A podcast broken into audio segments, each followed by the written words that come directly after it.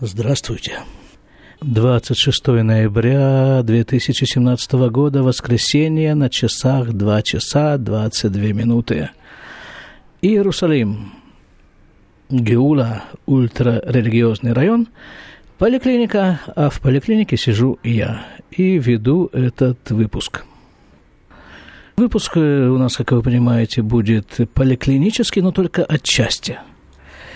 Потому что произошло довольно много событий, частью которых я хочу с вами поделиться. Ну, для начала, где-то пару недель назад мы с чаймастером записали долгожданный и давно обещанный совместный подкаст из Иерусалима. Я дам в шоу-нотах ссылку на этот выпуск.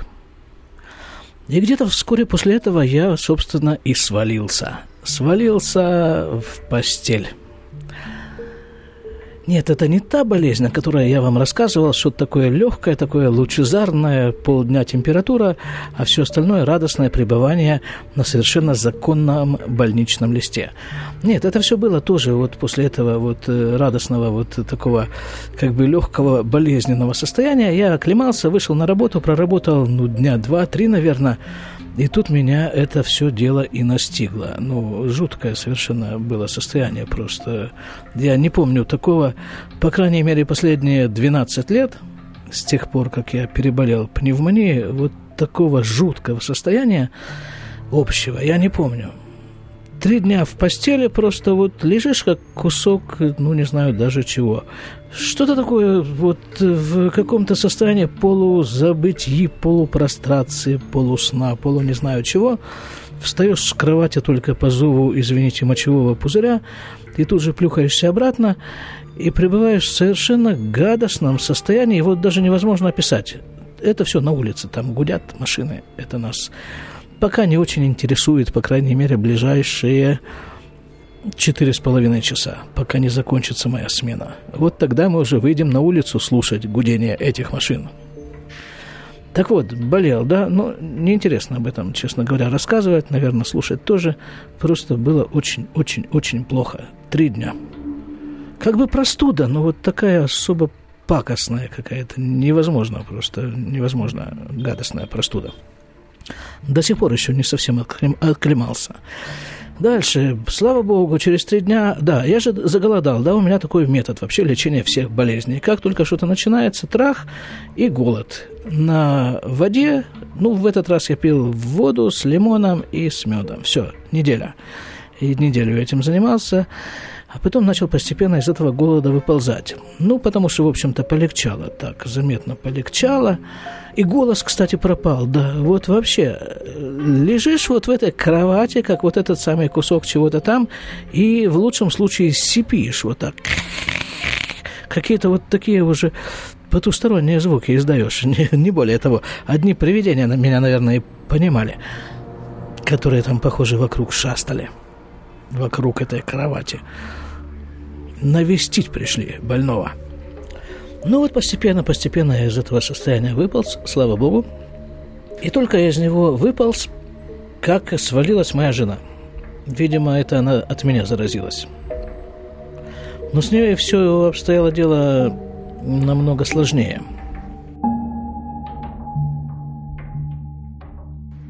Вот наш диалог с моей женой по этому поводу – по поводу течения ее болезни, а также столкновения с э, медициной в качестве пациента, что для нас совершенно новое явление. Вот это все я и предлагаю вашему вниманию. А потом будет у нас э, такая, как говорят на иврите, довдеван шабекацефет, вишенка в сливках – то есть как бы вот некая такая изюминка, которая называется чонт. Но это ближе туда, к концу выпуска. А пока послушайте наш диалог. У меня это, видимо, у меня состояние посттравмы. Мне надо это как-то выговорить, выплеснуть, не знаю. Давай, плещи. Из, из, из, изрыгнуть из, из себя. Вот, давай, такая подкаст «Отрыжка». Отрыжка в подкаст-формате. Только нужна какая-то предыстория, да, как это все там началось. Ну да. И вообще, о чем идет речь? Речь, речь идет о медицинском обслуживании. Нет, речь идет Нет. не. Нет. Речь идет вообще.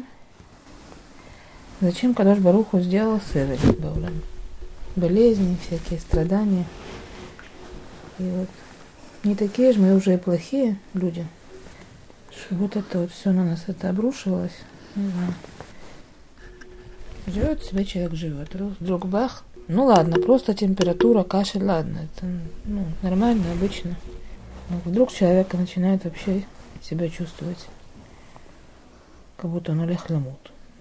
Как будто он хочет, когда собирается умирать вообще, прямо сейчас, на месте. Не, он не собирается, но у него такое состояние. А, он не собирался до этого, а потом вдруг чувствует, что уже пора собираться.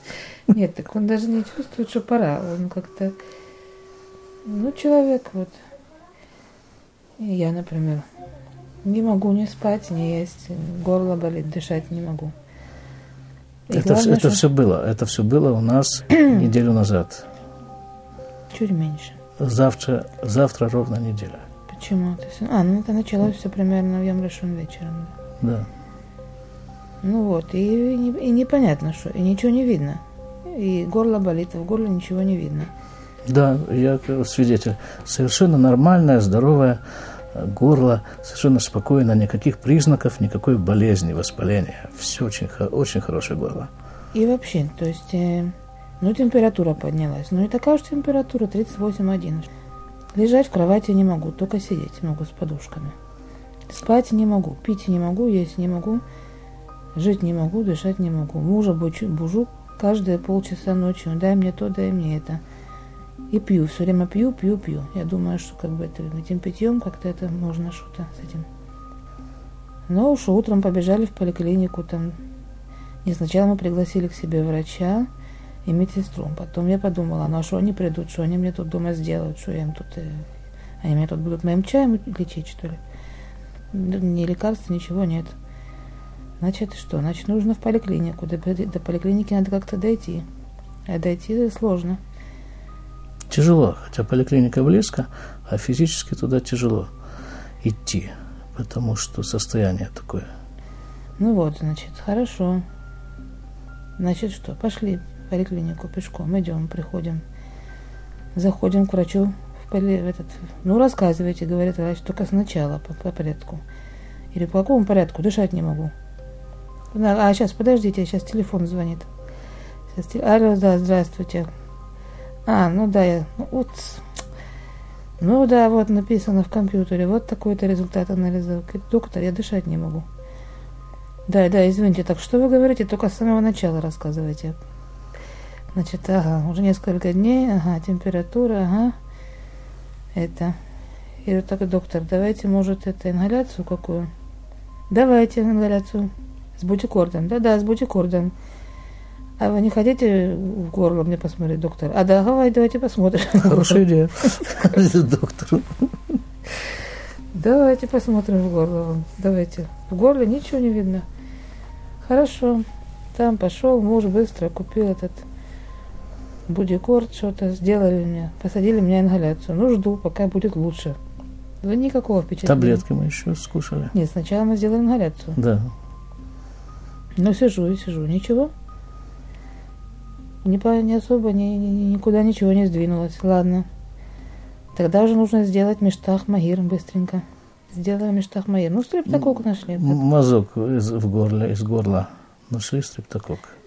Дальше пошел, муж купил преднизолон. Но не просто какую-нибудь маленькую дозу. 40 миллиграмм выпила. Помогло? Нифига. Ну что, выписали антибиотик, отправили домой с письмом в Хадармиюн, если вдруг станет хуже. Это пи- письмо в приемное отделение больницы. Ну вот, пошли домой. Направление. Сидим, ждем, пока станет лучше. Выпили антибиотик. Решили, может, взять двойную дозу, чтобы уж так. Выпили двойную, смотрим, ничего. Муж говорит, давай подождем до двух. Не знаю, почему до двух, но до двух давай подождем. А по моим расчетам антибиотик должен подействовать Ну. в течение там трех часов. Ну вот. Ну, к двум уже чувствую, что пора уже, наверное, где-то уже и амбуланс вызывать, и... Это скорая помощь. Ну, в общем, пока этот амбуланс приехал, приходят дети маленькие. Это которые приехали на этом, на этой скорой помощи. у них такое развлечение. Я одеваю на себе голубые перчатки, начинают все мне мерить пульс. Их трое, руки у меня две. Пульс они не, расщ... не нащупывают и говорят, а у вас что-то с руками? У вас что-то с руками было? Что-то у вас какие-то проблемы с руками? Никаких у меня проблем с руками. А пульс он вот здесь. Значит, мы детские ручки туда вот на пульс давление. накладываем. Давление, давай померяем. А давление у него какое-то, а пульс у него какой-то там 120. Да, что-то 120 у меня пульс был, какой-то сумасшедший пульс. Не Но знаю. они меня в этот амбуланс запихали, сказали, что я должна там вот именно на этой, на этой, как этой кровати специально сидеть. А мне там неудобно. Ира, можно я сяду? Нет, я должна быть здесь. А может, и тут они переговаривают так. Я у нее их спрашиваю так. Спросите у нее это. Они спрашивают. А спросить у нее это, а теперь может ей кислород, а теперь может ей водород, а теперь ей может быть углекислый газ, а теперь ей... это, это, это у них э, скорая помощь, там было трое этих, ну, таких э, подрастающее поколение, трое. Один такие. уже подросший. А, а, да, один, как бы их начальник, он же водитель скорой пионер помощи. Вожатый. Он же, да, пионер вожатый такой. Он как бы ими руководит. Ну и он ведет машину, тут э, же это самое, сирена, там все как положено, там по тротуарам, там еще там где-то. Ну, ну, да, по тротуарам ехал. Да, ну, как, где мог, там и, по, и гнал ее. И параллельно он спрашивает у этих детей, а как там вообще, что там делается дальше вот с ней? Ну, в общем, у них там аппарат для давления не работал, пульса не найти не могли. Ну, в общем, короче, приехали мы в больницу – ну и там это, приемный покой. Там нас пока приняли, часа два прошло, наверное. Где-то прошел час вот с того момента, когда мы туда вошли, и на нас обратили благосклонное внимание. И вообще пригласили спросить, а что мы тут... А что вы тут делаете, а? Да. При этом вот э, там э, в этих документах, которые скорая помощь им передала в приемный покой, было написано «Куцерный шума – это что? Удушье». Вот. Так с удушьем час человека там это гнобить в этом приемном покое. Ну хорошо, уже пришли. Ну, сидим, Нас ждем. Да, нам пока кардиограмму сделали, и то девочка говорит, о, я вас знаю, вы из Байтеля. Я вас узнала. Я вам я сделаю сейчас кардиограмму. Потом мы вышли, теперь вас должна принять медсестра на триаж.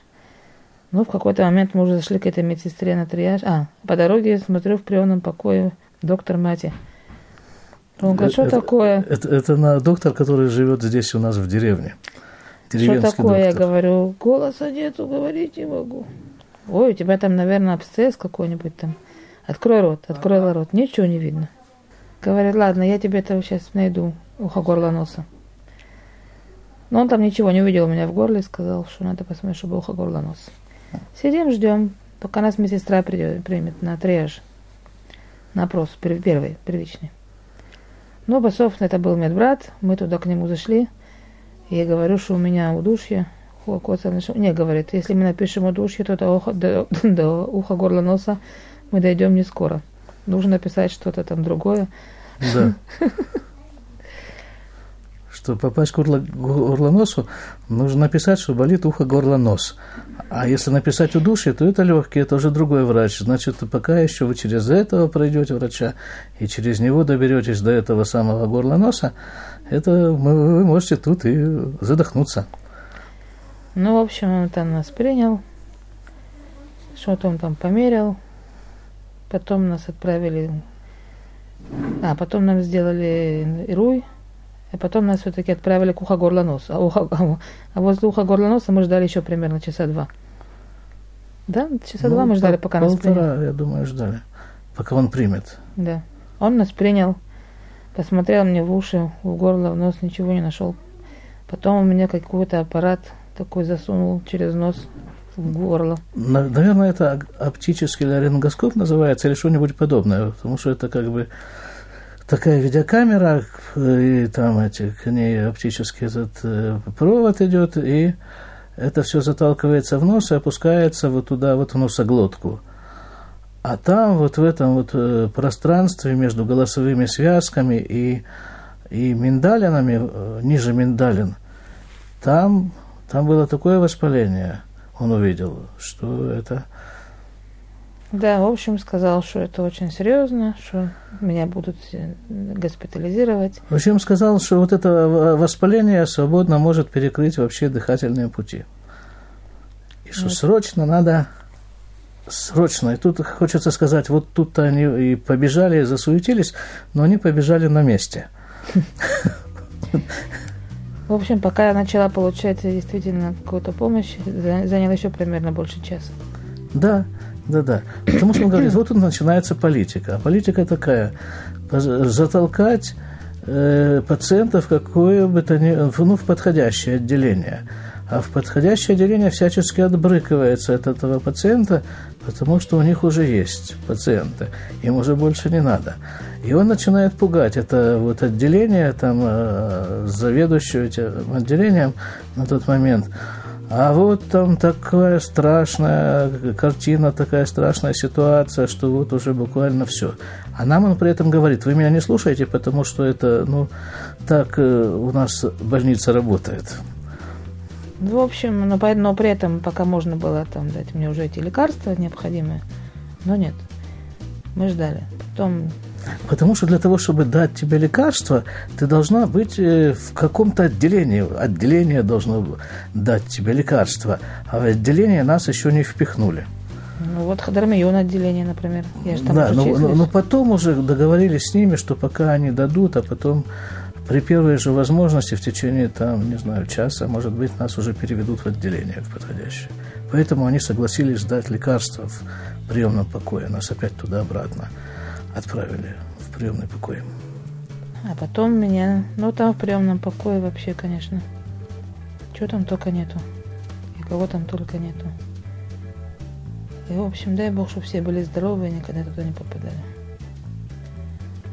В общем, дали мне там лекарства, потом меня нужно было переводить уже в этот Хадарит Тушишут, но просто так перевести туда было нельзя, мне нужно было подключить ко всем аппаратам. Тут срочно меня завезли в какую-то комнату, подключили меня ко всяким аппаратам.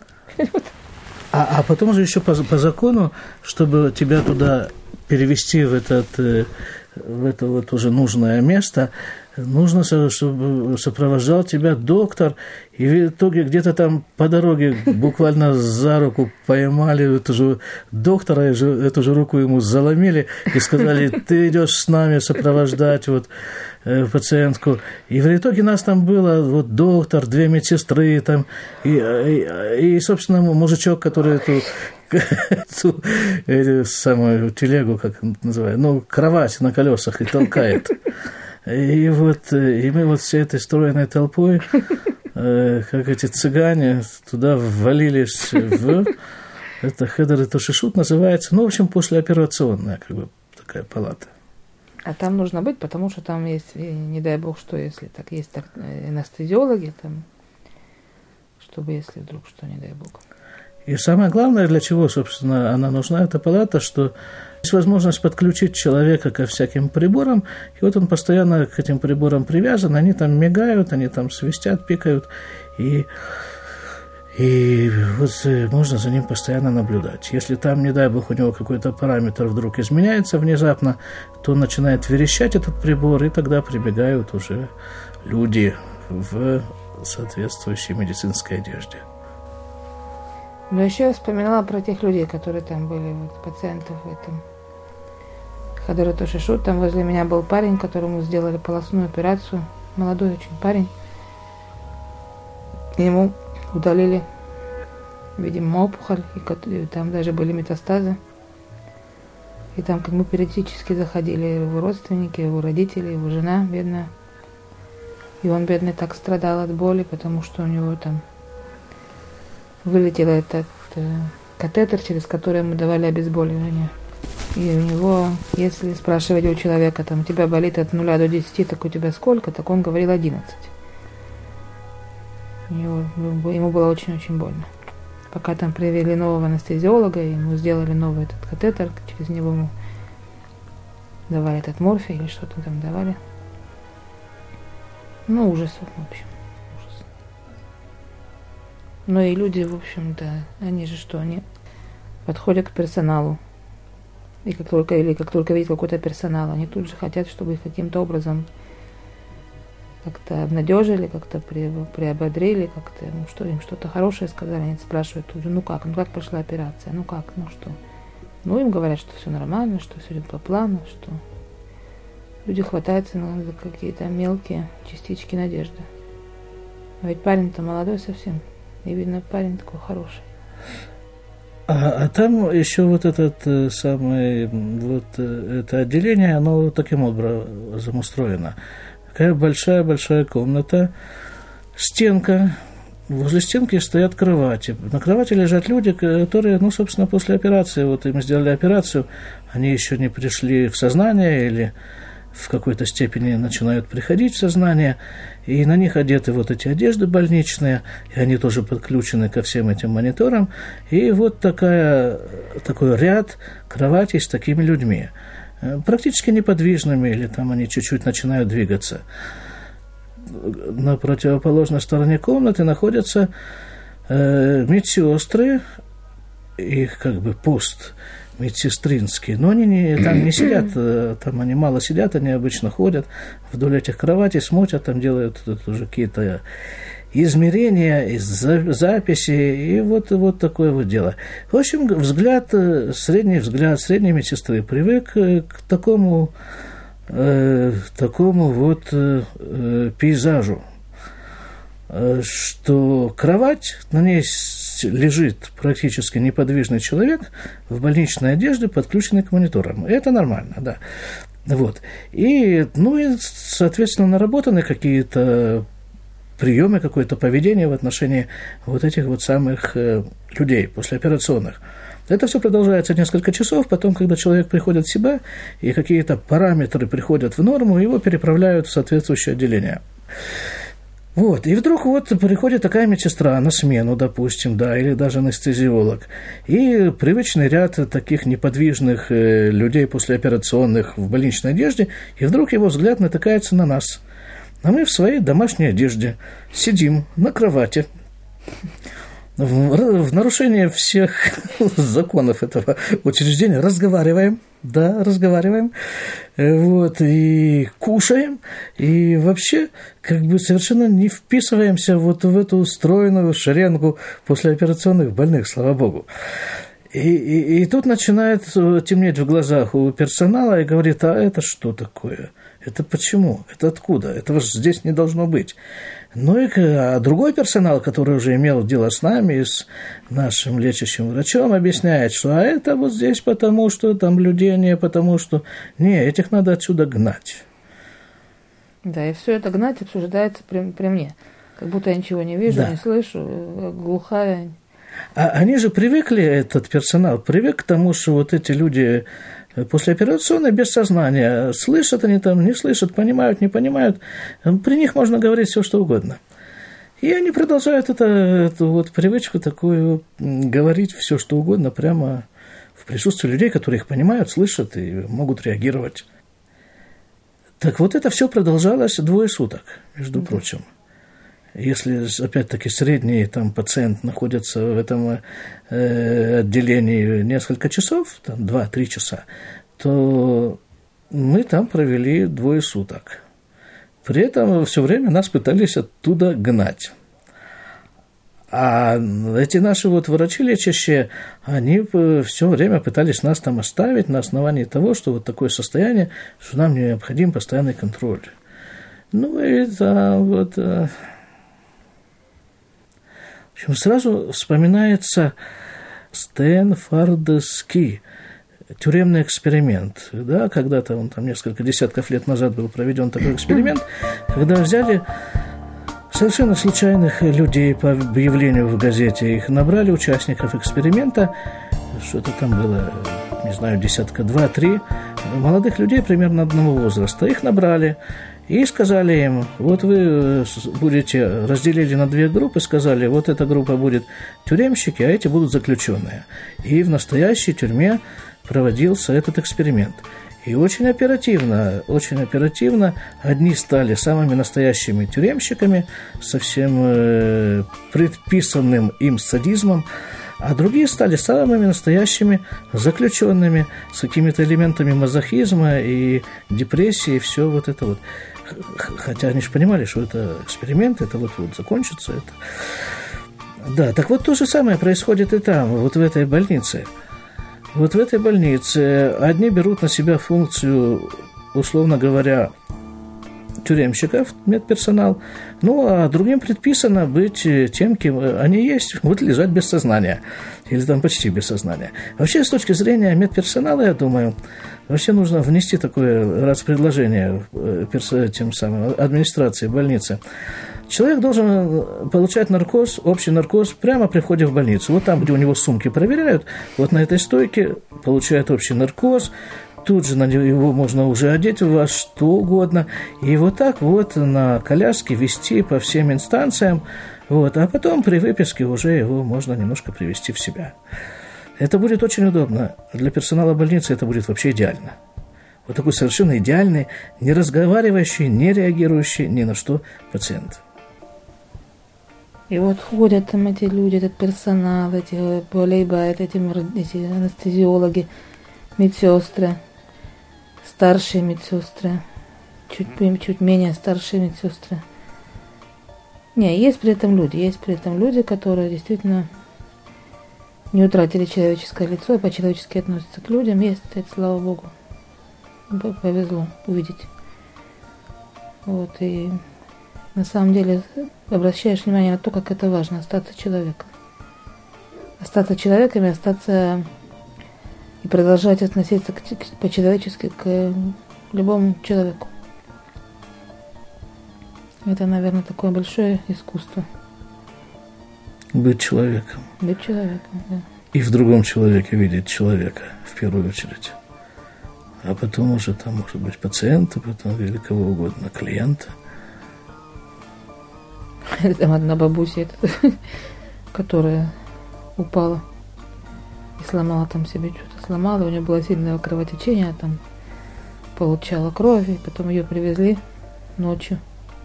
Вечером, ночью ее привезли. Тоже какое-то было для Цева это такой неожиданностью, чего ее привезли. Ее не должны были привезти, ее там что-то.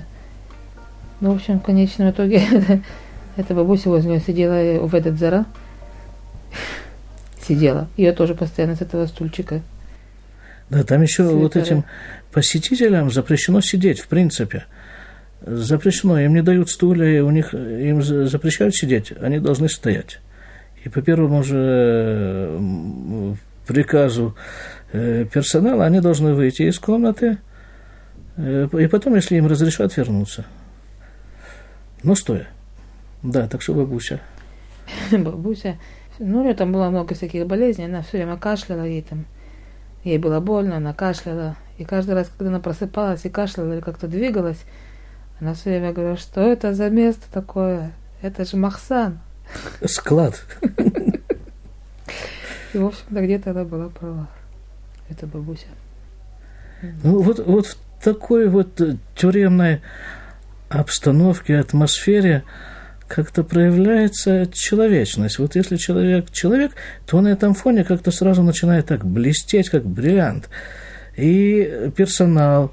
Были там медсестры, вот эта Аня была там, ну, ну действительно, как бы такая человек, человек, просто человек в первую очередь, mm-hmm. а потом уже медсестра. Или там, э, как ее звали, Адаса. По-моему, ее звали Аснат. А, Оснат, скорее всего, Оснат. Еще там были несколько человек. Но вот эта вот общая атмосфера, которая задается там, видимо, администрацией, это отделение, это ну, просто тюрьма. Надо им это написать, все-таки не, не полениться, а написать им все эти свои впечатления. Да. Нельзя лениться.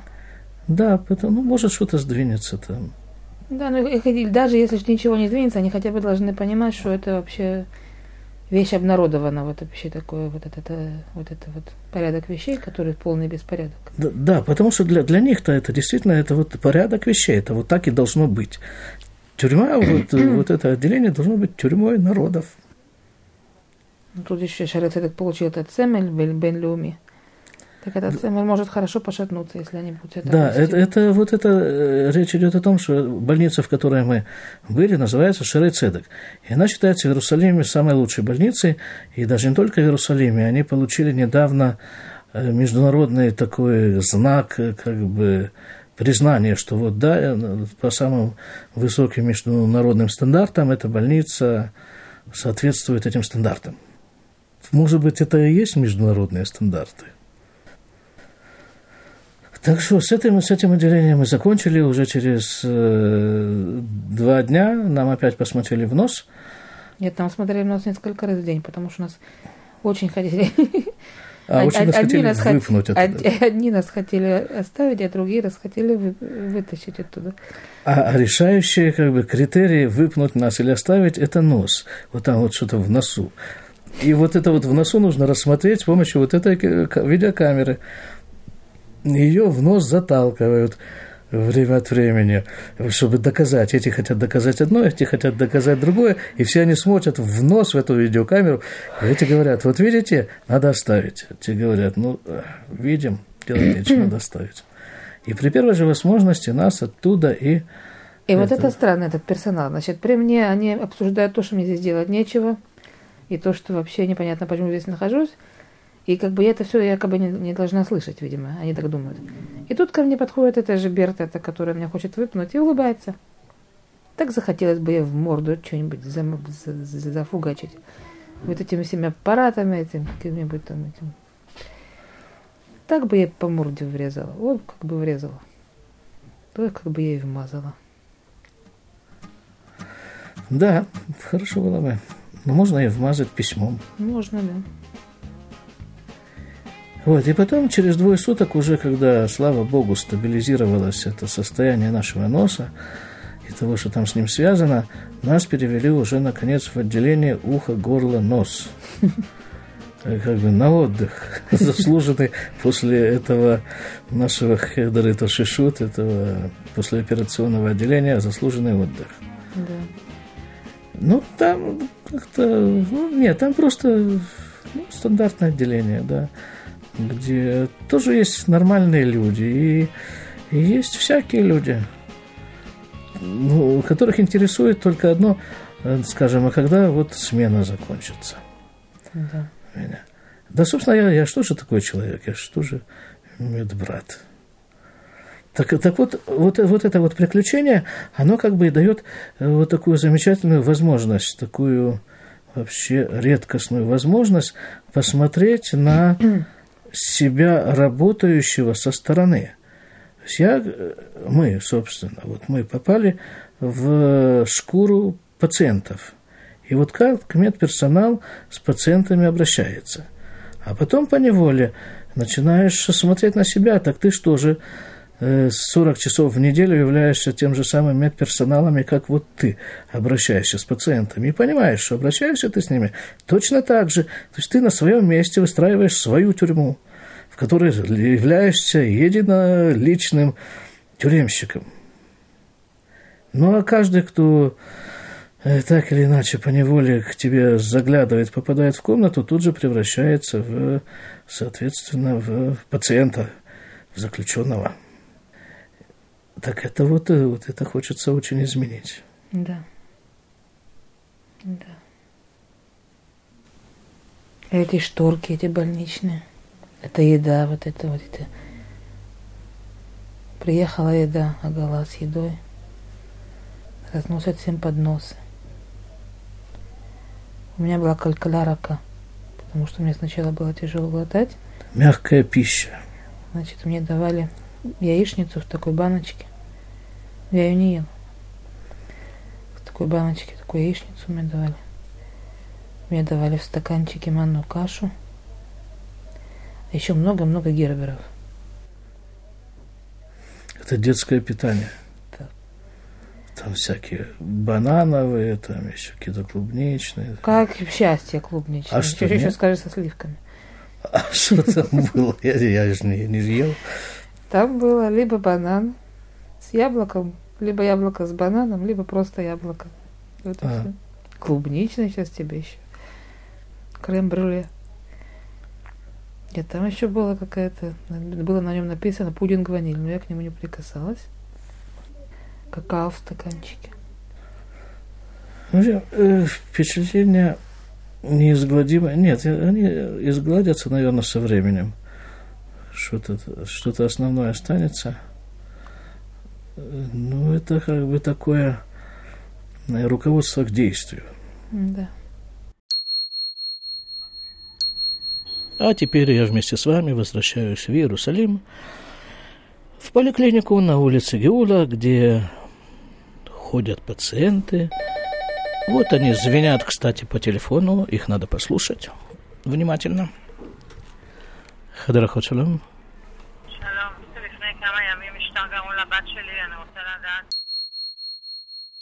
Это позвонили узнать результаты анализов. Так вот, а хочу я вам рассказать о четверге, вот э, недавнем четверге совершенно, какое там было, 23 число, да, ноября, 23 ноября 2017 года. В 8 часов вечера я заканчиваю работу, заканчиваю рабочую неделю, выхожу из поликлиники в полном таком раздумье.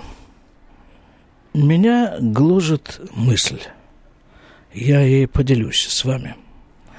Мысль такая, мысль мне говорит, вот она так издалека заходит, подходит ко мне эта мысль, говорит, ну что, говорит, Иерусалим, да? Я говорю, трудно возразить тебе, Иерусалим. Она говорит дальше, вот смотри, зима, да, вот ноябрь месяц, зима, говорю, темно, говорит мысль, холодно. О, да, говорю, точно и темно, и холодно, вон еще и дождик капает немножко. Так, так, так, говорит она, все сходится. Четверг, говорит, да, правильно, четверг, говорю. И тут мысль так вот робко, так, э, такой издает робкий писк. Говорит, чунт, и начинает пугливо озираться. И тут какой-то такой, другая какая-то мысль, даже не мысль, а какой-то жандарм такой громовой, такой глобальный жандарм вдруг начинает орать у меня где-то там в организме, в голове. Ты чё, говорит, какой тебе чун? Ты ж только что оклемался, ты только что из голода выполз. Вредно нельзя. Запрещено. Всеми законами ди- диетическими тебе это запрещено. Орет этот самый, большой. А вот эта мысль, она где-то там из самой глубины, там какой-то подкорки, там какого-то гипоталамуса, она там притаилась, где-то укрылась зачем-то таким увесистым в мозгу. Что там может быть увесистого в мозгу? Вот она там. И оттуда она э, так высовывается и говорит э, тихонько, а все-таки чунт. Тут, наверное, нужно некоторое пояснение, такая сноска на полях, в скобках, в кавычках. Чулнт. Есть такое блюдо еврейское, чулнт, оно еще называется чолнт, оно же называется хамим, хамин, есть у него еще, наверное, несколько названий. Идея этого блюда заключается в следующем. В субботу, как известно, запрещены многие вещи. В том числе нельзя разогревать блюда, в которых есть жидкость. Скажем, супы там какие-нибудь, там какие-нибудь жаркое, в которой еще там где-нибудь есть соус. Вот это все нельзя разогревать. Я не могу в субботу взять и поставить кастрюлю с какой-то жидкостью внутри на горячую плату и нагреть. Я могу все это сделать до наступления субботы. С одной стороны. Но с другой стороны, в субботу есть такой обычай кушать горячую пищу. Хорошо, вечером все нормально. До наступления субботы я ставлю кастрюлю с любой горячей пищей, неважно, жидкой, не жидкой, на плату специальную электрическую. И там она себе стоит, греется, и вечером субботы я это все открываю и поедаю. Замечательно. А что делать утром? Все той же субботы.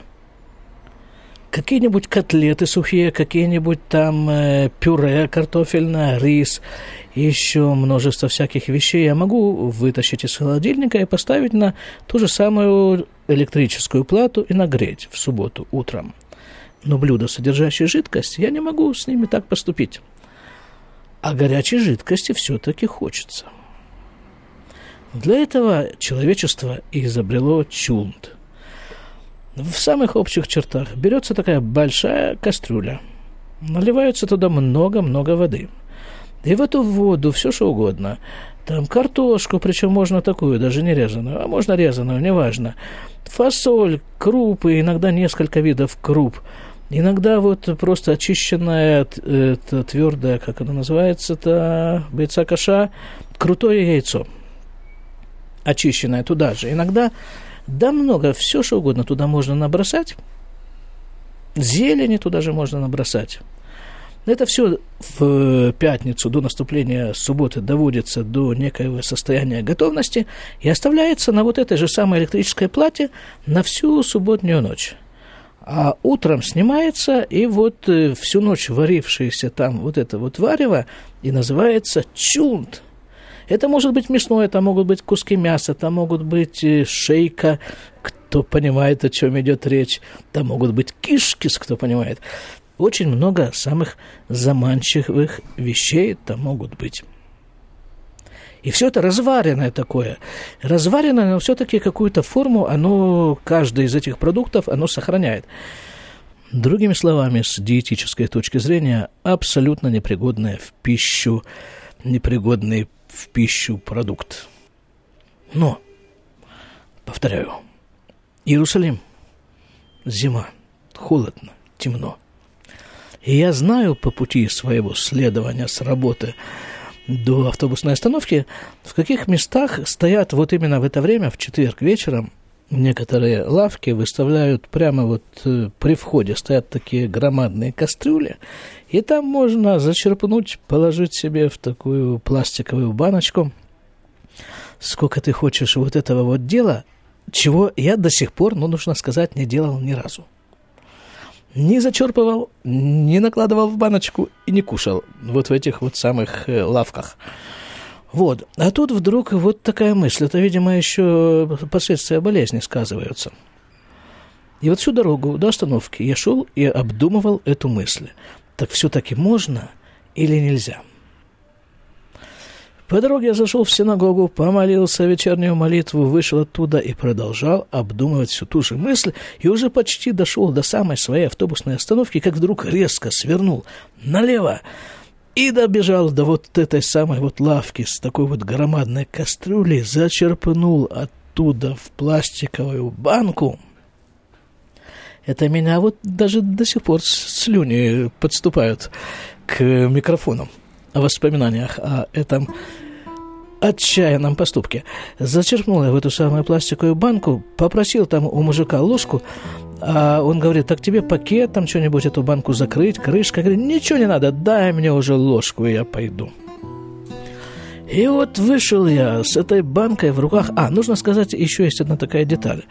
Вообще-то вот в этих вот ультрарелигиозных районах кушать на улице, опять звонят, так вот кушать на улице как-то не принято. Сейчас отвечу и договорю. Хадрахочарам.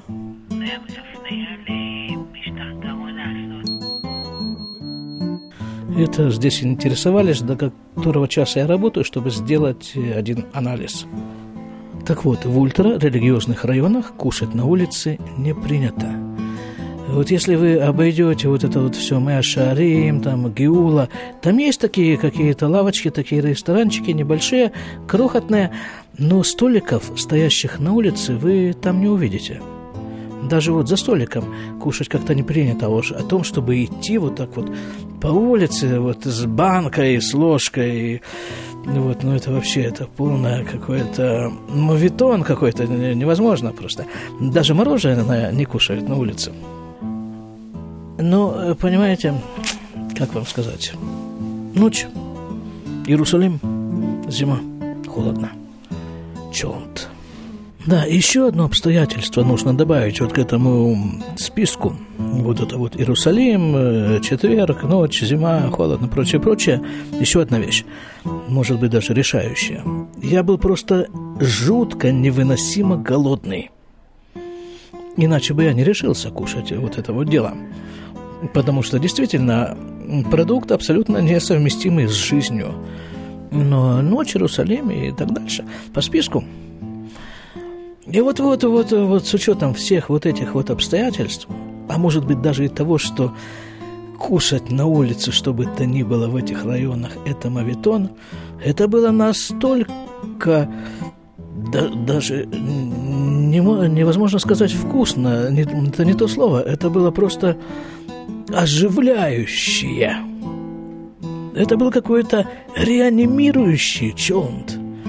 Потому что вот когда я его все-таки съел, а это заняло некоторое время, и уже пустую банку я выбросил на этой самой своей автобусной остановке, вот только после этого я почувствовал себя, ну, скажем так, достаточно здоровым и оправившимся от этой гадостной болезни. И чтобы мы все были здоровы. До свидания. thank you